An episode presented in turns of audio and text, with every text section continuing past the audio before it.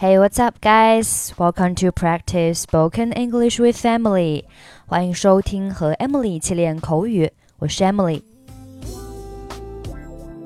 当第一次和某人通话的时候，别人问你你是谁，你可以说 This is 加上名字加上 speaking。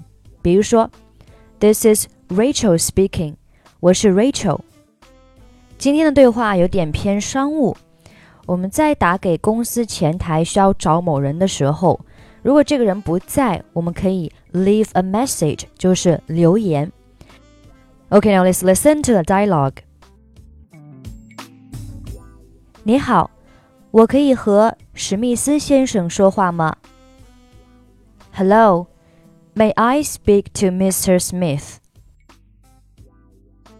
请问您是哪位 ？May I have your name? 我叫 Rachel. This is Rachel speaking. 请稍等，很抱歉，他现在不在办公室，他去会见一个重要的人物了。你晚点再打电话还是留言？Hold on, please. I'm sorry that he is out of the office right now. He is meeting an important people. Could you call him later or leave a message? 好吧，我还是给他留言吧，但是有些复杂。我本来要在七点半和我们的一个朋友格林小姐在希尔顿酒店和史密斯先生共进晚餐。Okay, let me leave a message for him, but it is just a little complicated. I'm Mr. Smith's friend. I was supposed to meet Mr. Smith for dinner at 7:30 at the Hilton with a friend of us, Miss Green. 格林小姐在七点半希尔顿酒店。好的。Miss Green at 7:30 at the Hilton OK，但是格林小姐的飞机晚点了，所以我现在需要去机场接她，请告诉她时间改成八点了。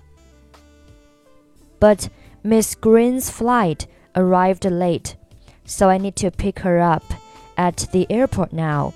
Please tell him that the time is changed to eight. 好的。 你能告诉我你的电话吗？OK，May I have your telephone number?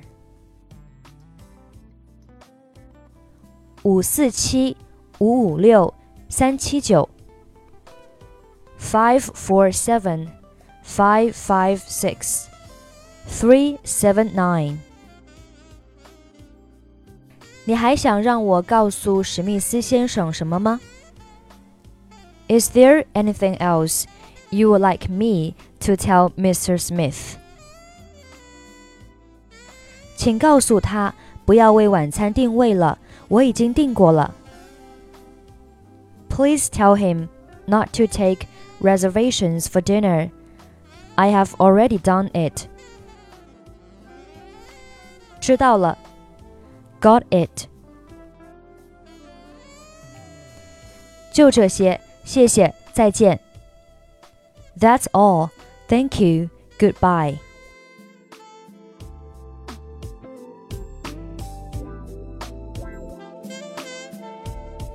Hello, may I speak to Mr. Smith? May I have your name? This is Rachel speaking. Hold on, please. I'm sorry that he is out of the office right now. He is meeting an important people. Could you call him later or leave a message? Okay, let me leave a message for him. But it is just a little complicated. I'm Mr. Smith's friend.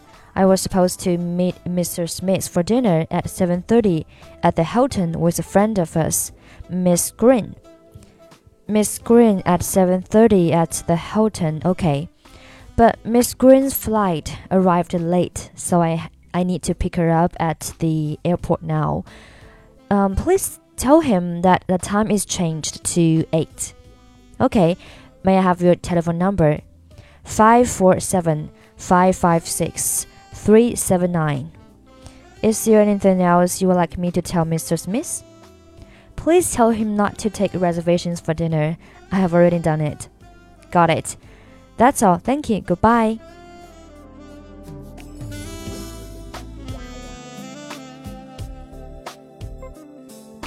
Okay, that's pretty much for today. 关注微信公众号“英语主播 Emily”，在公众号里回复“节目”两个字，可以加入本期节目的跟读版本以及语音打分。I'm Emily. I'll see you next time. 拜拜